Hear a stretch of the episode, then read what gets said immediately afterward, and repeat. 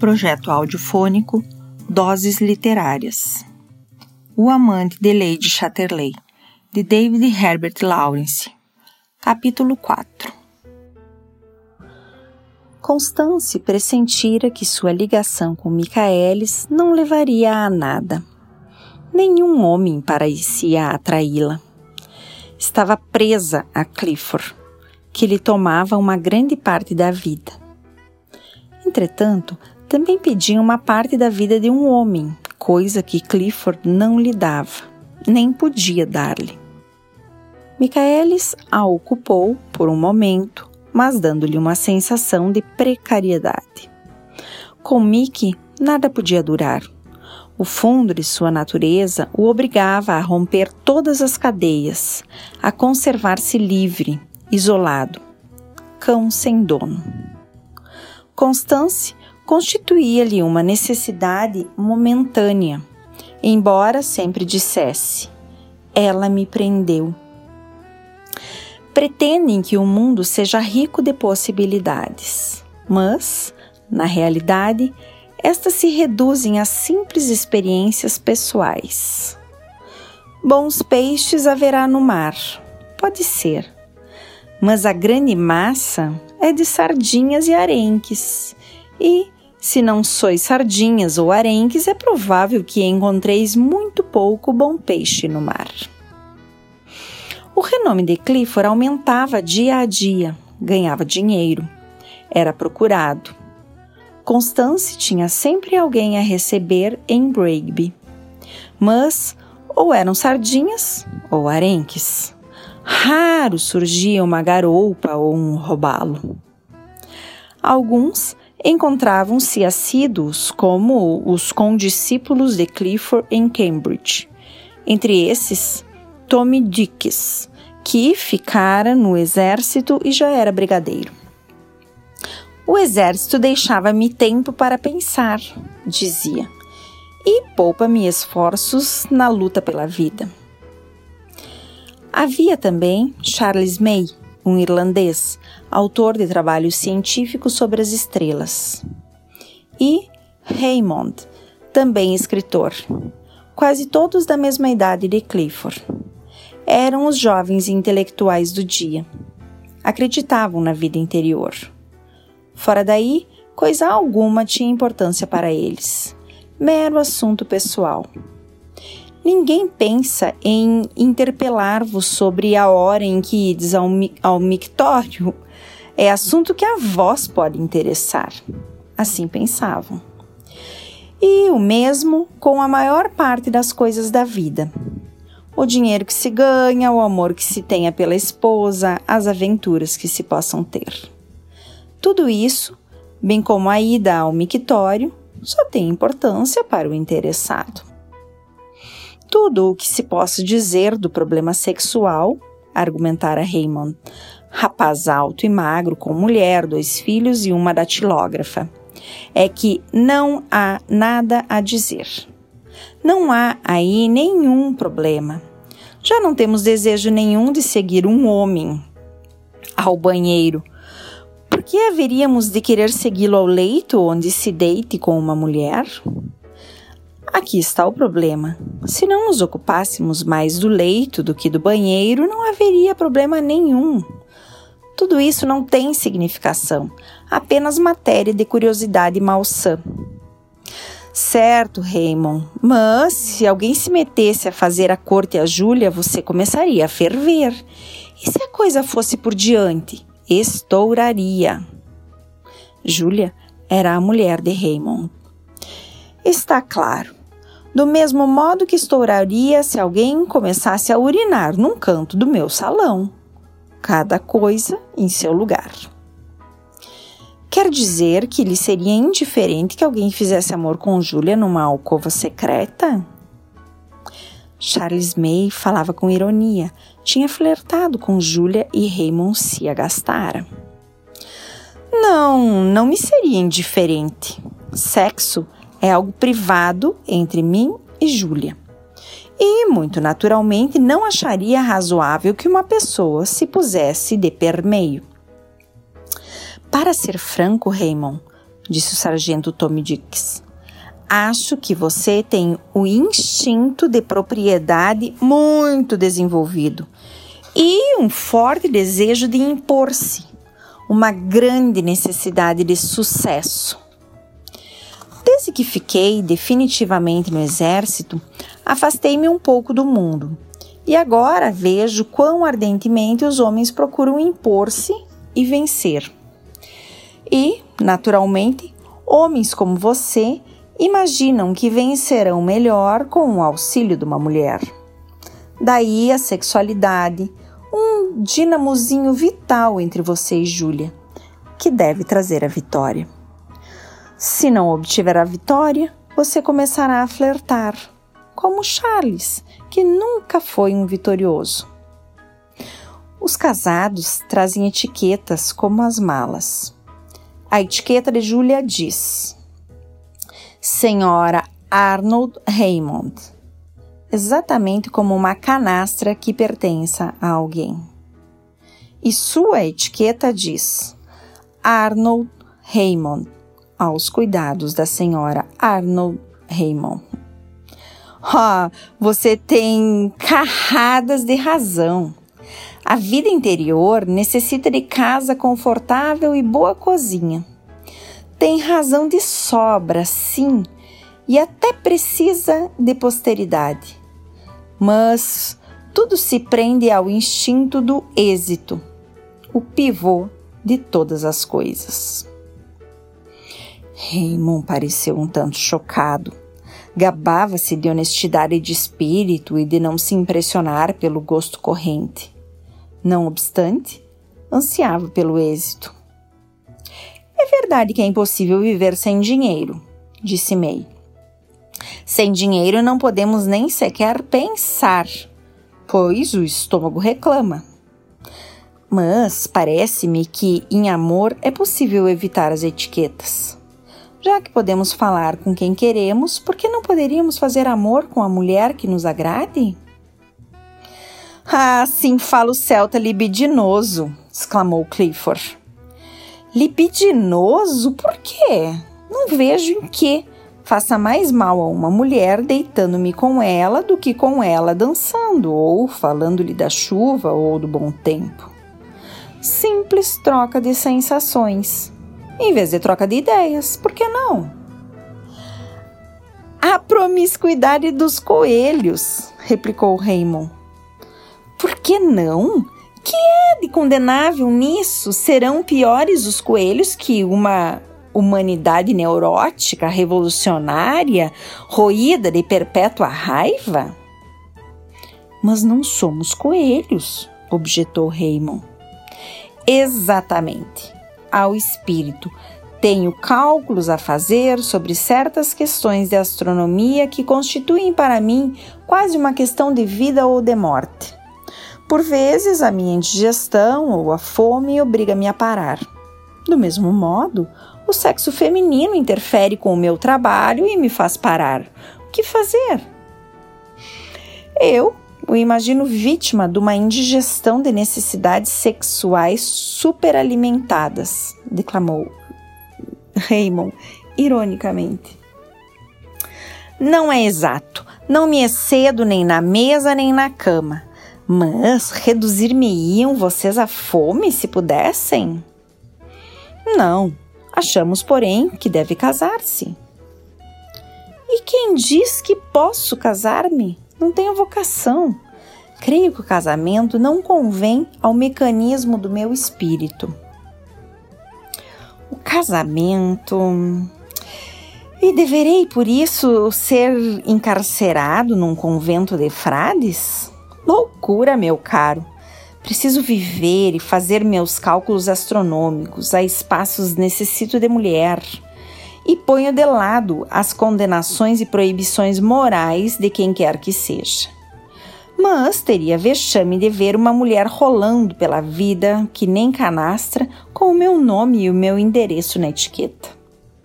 Aqueles dois homens olhavam-se com rancor por causa do flerte com Júlia. Gosto dessa ideia, Charlie, tornou Dix. De que o sexo não passa de uma forma de diálogo em que as palavras se substituem pela ação. Parece-me justo isso. Penso que poderíamos trocar com as mulheres muitas sensações e emoções, como trocamos ideias sobre o bom ou o mau tempo. O amor poderia ser uma espécie de conversação normal e física entre os dois sexos. Nunca conversamos com uma mulher se ambos não temos ideias comuns. Pelo menos não conversamos com interesse. Também não nos podemos deitar com elas se não experimentarmos emoção e simpatia em comum. Se isto acaso se dá. Se você tem simpatia por uma mulher, deve deitar-se com ela, disse May. A única coisa decente a fazer é deitar-se com ela. Do mesmo modo, quando temos interesse em conversar com alguém, o que há a fazer é abordar, abordar esse alguém em vez de ficar a morder pudicamente a língua. Digamos-lhe logo o que temos a dizer. No amor, a mesma coisa. Não, protestou Raymond. Isso é falso. Você, por exemplo, May, dissipa metade de suas forças com as mulheres. Não fará nunca o que poderia fazer, bem dotado como é. Seu talento desvia-se para outro lado. Pode ser, mas muitos de vocês passam para esse lado. Raymond, sejam casados ou não. E o espírito se resseca. Esses lindos espíritos tão puros tornam-se secos como madeira de violino. Vocês falam e nada mais. Tommy Dix disparou na gargalhada. Vamos, ó espíritos puros! Olhem-me, não realizo nenhum trabalho mental, limito-me a anotações. E entretanto não me caso nem corro atrás das mulheres. Dou razão a Charlie. Se tem desejo de correr atrás de mulheres, é livre para fazê-lo, mas sem excesso. Não seria eu quem o impediria. Quanto a Raymond, tem senso da propriedade, de maneira que prefere a estrada direta e a porta estreita. Havemos ainda de vê-lo tornar-se um verdadeiro homem de letras inglês ABC da cabeça aos pés. E depois eu, não sou nada, não passo de um pensamento. E que diz você, Clifford? Acha que o amor é um dínamo para ajudar-nos a vencer no mundo? Nessas ocasiões, Clifford falava pouco. Suas ideias perdiam a clareza. Ficava confuso e emocionado. A pergunta de Dix tornou-o vermelho como um rabanete. Já que estou fora de combate, não me parece que tenha algo a dizer sobre o assunto. Ao contrário, tornou Dix. A parte superior do seu corpo não está fora de combate. Tem, sã e intacta a vida do espírito. Quais são as suas ideias? Está bem, balbuciou Clifford. Mas, seja como for, creio que não tenho nenhuma ideia sobre o caso. Acho que casar e não falar disso é o acertado, embora seja o coito uma coisa muito importante entre um homem e uma mulher que se amam. Por que importante? perguntou Tommy. Oh, é o meio de tornar a intimidade mais perfeita, disse Clifford, muito pouco à vontade naquele gênero de conversação. Perfeitamente. Charlie e eu Cremos que a cópula é um meio de comunicação, como a palestra. Se uma mulher começa comigo uma conversação sexual, é natural que, em tempo oportuno, a terminemos no leito. Infelizmente, nenhuma mulher ainda teve comigo esse começo de conversação, de modo que vou para a cama só. E não me dou mal com isso.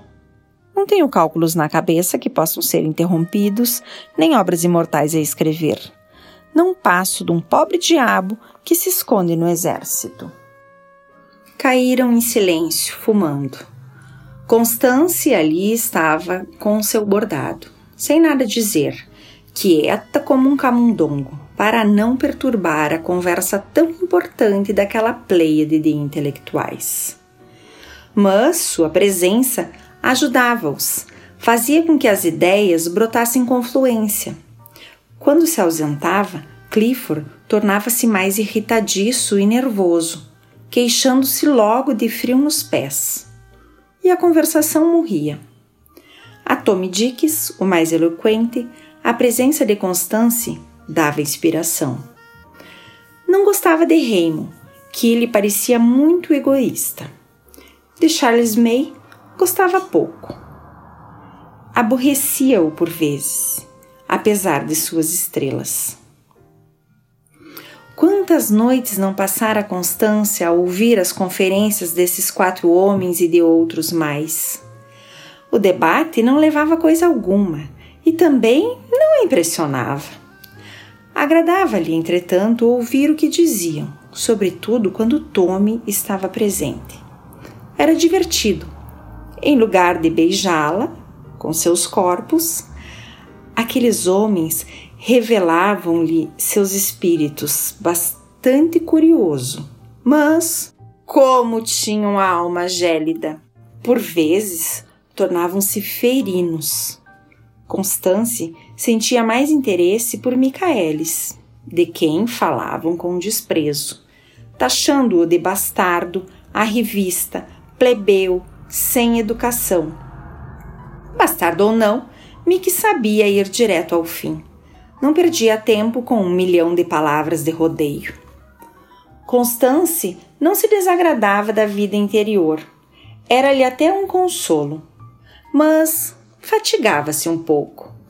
Gostava, todavia, de deixar-se ficar no meio do fumo desses famosos serões de machos, como dizia de si para si.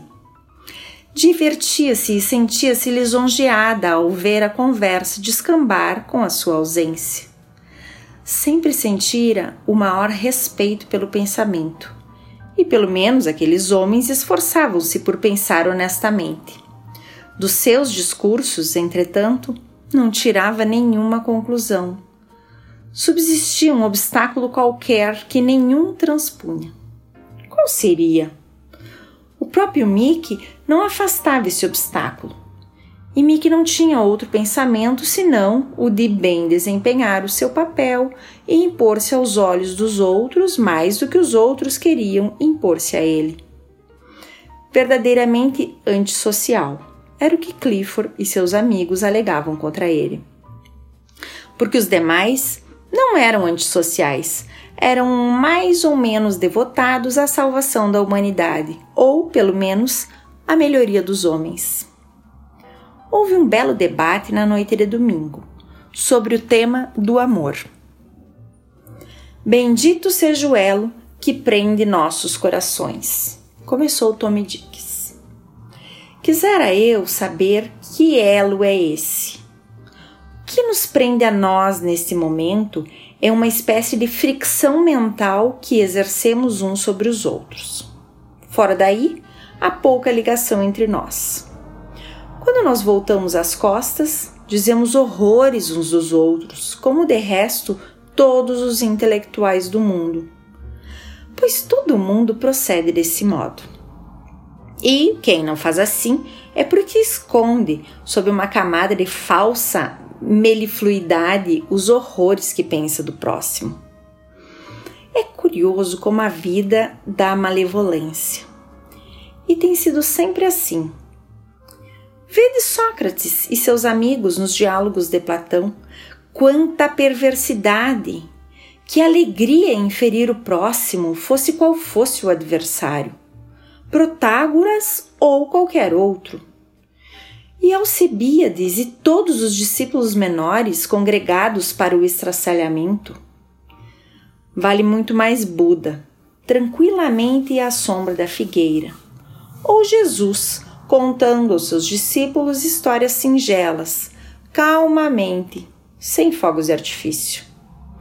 Não há qualquer coisa de radicalmente falso nessa vida mental que mergulha as raízes no, respeito, no despeito e na inveja. Temos de julgar a árvore pelos seus frutos. Ah, não creio que sejamos tão malévolos assim, protestou Clifford. Meu caro Clifford, pense na maneira como nos dissecamos uns aos outros. Eu me sinto pior que os outros porque prefiro infinitamente mais o despeito espontâneo aos fingimentos açucarados. Porque aqui é que está o veneno. Quando começo a tecer louvores, é o momento de lamentar o louvado. Mas se todos vocês dizem horrores a meu respeito, isso quer dizer que valho alguma coisa. Nada de açúcar comigo. Oh, mas creio que sinceramente gostamos uns dos outros, atalhou Raymond. Sim, já que pelas costas dizemos tantas perversidades uns dos outros. Eu mais do que todos. Suponho que vocês confundem vida mental com aquele espírito crítico ao qual Sócrates deu tão grande impulso, observou May. Sob a capa de uma modéstia afetada, os seus colegas tinham uma curiosa pomposidade. Tudo era tão ex-cátedra e tudo pretendia ser tão humilde. Dix recusou-se a comentar Sócrates. É verdade, Espírito crítico e ciência não são a mesma coisa, disse Raymond. Claro que não são, sussurrou Berry, um rapaz tímido que viera e fora ficando. Todos o olharam como se um asno tivesse falado. Não falo de ciência, replicou Dix rindo-se. Falo de vida mental. A verdadeira ciência emana do conjunto do nosso ser consciente do nosso ventre e do nosso pênis, tanto quanto do nosso cérebro e do nosso espírito. O espírito só pode analisar e explicar. Quando o espírito e a razão dominam o resto, só temos a crítica fria. É tudo quanto podem fazer. E é de grande importância. Santo Deus, como o mundo tem hoje necessidade de crítica. Sendo assim, vivemos a nossa vida mental e exultamos com a malevolência, desmascarando as velhas farsas. Mas prestem atenção, vejam o que ocorrerá. Embora vivamos a nossa vida, fazemos parte orgânica do todo e nada mais nos fica da vida senão a vida mental. Tornamo-nos maçãs caídas da árvore Vem daí a malevolência, como a maçã caída, vem a podridão. Clifford arregalava os olhos. Nada via naquilo. Constância sorria para si mesma. Muito bem, somos todos maçãs caídas, disse Raymond com acidez. Nesse caso, tornemo-nos cidra, chasqueou Charlie. Mas que pensam do bolchevismo? indagou o rapaz tímido, como se toda discussão se encaminhasse para esse assunto. Bravos! urrou Charlie. Que pensam do bolchevismo? Vamos, estraçalhemos o bolchevismo, propôs Dix. Acho que o bolchevismo é assunto amplo demais, disse Raymond, meneando gravemente a cabeça. O bolchevismo parece-me a expressão requintada do ódio a essa coisa que eles chamam de burguesia, tornou Charlie. Mas, ao que chamam eles de burguesia? Palavra muito vaga. É, entre outras coisas, o capitalismo, os sentimentos e as emoções são também de tal forma burgueses que é preciso criar, inventar o homem desprovido de sentimentos e emoções. Por conseguinte, o homem individual e, sobretudo, o homem pessoal é burguês. Tem que ser suprimido. A humanidade há que submergir nesta grande coisa, a coisa social soviética. Até o próprio organismo é burguês, de modo que o ideal tem que ser mecânico. A única coisa que é unidade não orgânica, composta de muitas partes diferentes, embora essenciais, é a máquina. Cada homem é uma parte da máquina, e a força motora da máquina é o ódio a tudo o que é burguês. Eis o bolchevismo. Certamente, concordou Tommy. Mas isso também parece uma perfeita descrição do ideal industrial. É, em poucas palavras, o ideal de um dono de fábrica, exceto, dirá ele, quanto ao ódio como força propulsora. E, no entanto, a fábrica é o ódio, o puro ódio à vida. Vejam cá esses Midlands. O ódio faz parte da sua vida mental, é o seu desenvolvimento lógico. Nego que o bolchevismo seja lógico, já que rejeita a maior parte das premissas, objetou Raymond. Mas, meu caro, o bolchevismo admite as premissas materiais, como também faz o espírito puro. Em todo caso, o bolchevismo desceu até o fundo das coisas, disse Charlie. Ao fundo. Há um fundo que não tem fundo? Em pouco tempo, os bolchevistas terão o melhor exército da Terra e o melhor equipamento mecânico. Mas isto não pode seguir assim. Todo este ódio.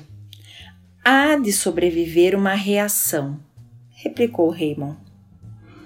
Por ela estamos esperando, e muito esperaremos ainda. O ódio é uma coisa que cresce como tantas outras. É o resultado inevitável da violência imposta aos nossos instintos mais profundos. Violentamos os nossos sentimentos mais puros para torná-los conformes a certas ideias.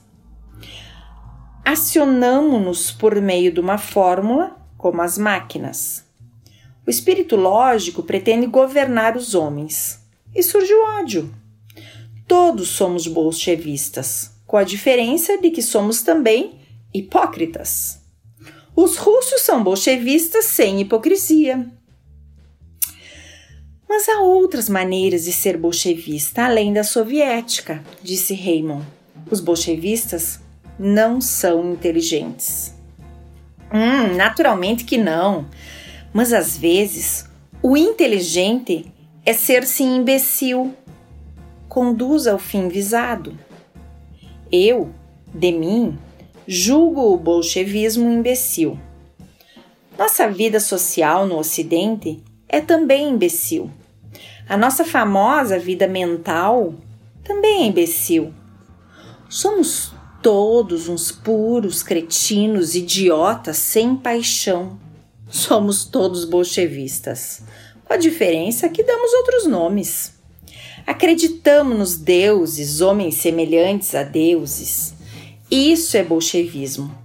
Temos que ser humanos, temos que ter um coração e um pênis para escaparmos de ser tanto um deus como um bolchevista.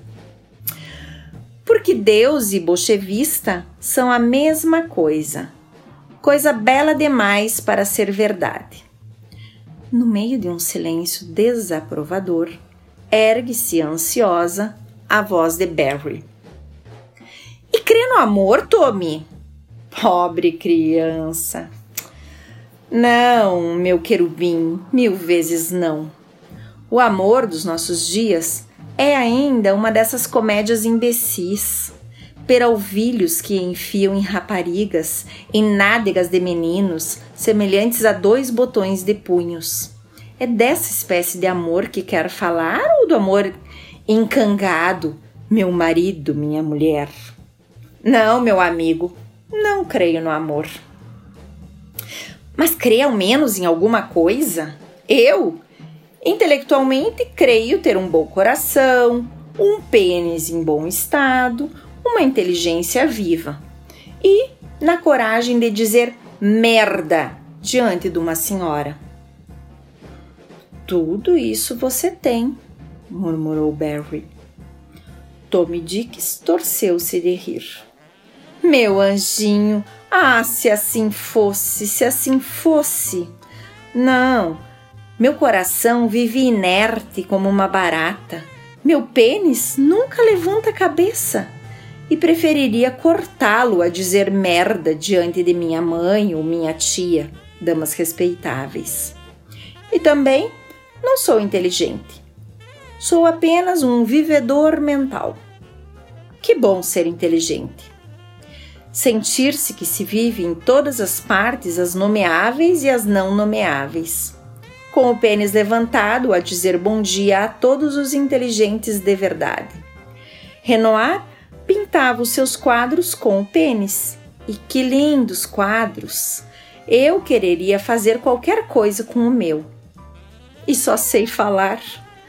Tortura inédita acrescentada ao inferno. E foi Sócrates quem começou. Ainda há mulheres gentis no mundo, disse Constância, levantando a cabeça e falando pela primeira vez. Os homens ficaram chocados. Ela deveria ter fingido nada estar ouvindo. Era-lhes desagradável pensarem que Lady Chatterley tivesse seguido tão de perto semelhante conversação. Santo Deus! exclamou Tommy. Se elas não são gentis comigo, que importa que sejam gentis? Não há nada a fazer. Não posso vibrar em uníssono com uma mulher. Não há nenhuma que eu verdadeiramente deseje se me vejo face a face com ela. E não quero forçar-me neste ponto. Ah, não! Ficarei como sou, vivendo a minha vida mental. É a única coisa honesta que posso fazer. Sentirei o maior gosto em conversar com uma mulher. Hum, mas é um prazer absolutamente puro. Que diz a isto, meu franguinho? Que é muito menos complicado permanecer puro, respondeu Barry. Sim, a vida é uma coisa demasiado simples.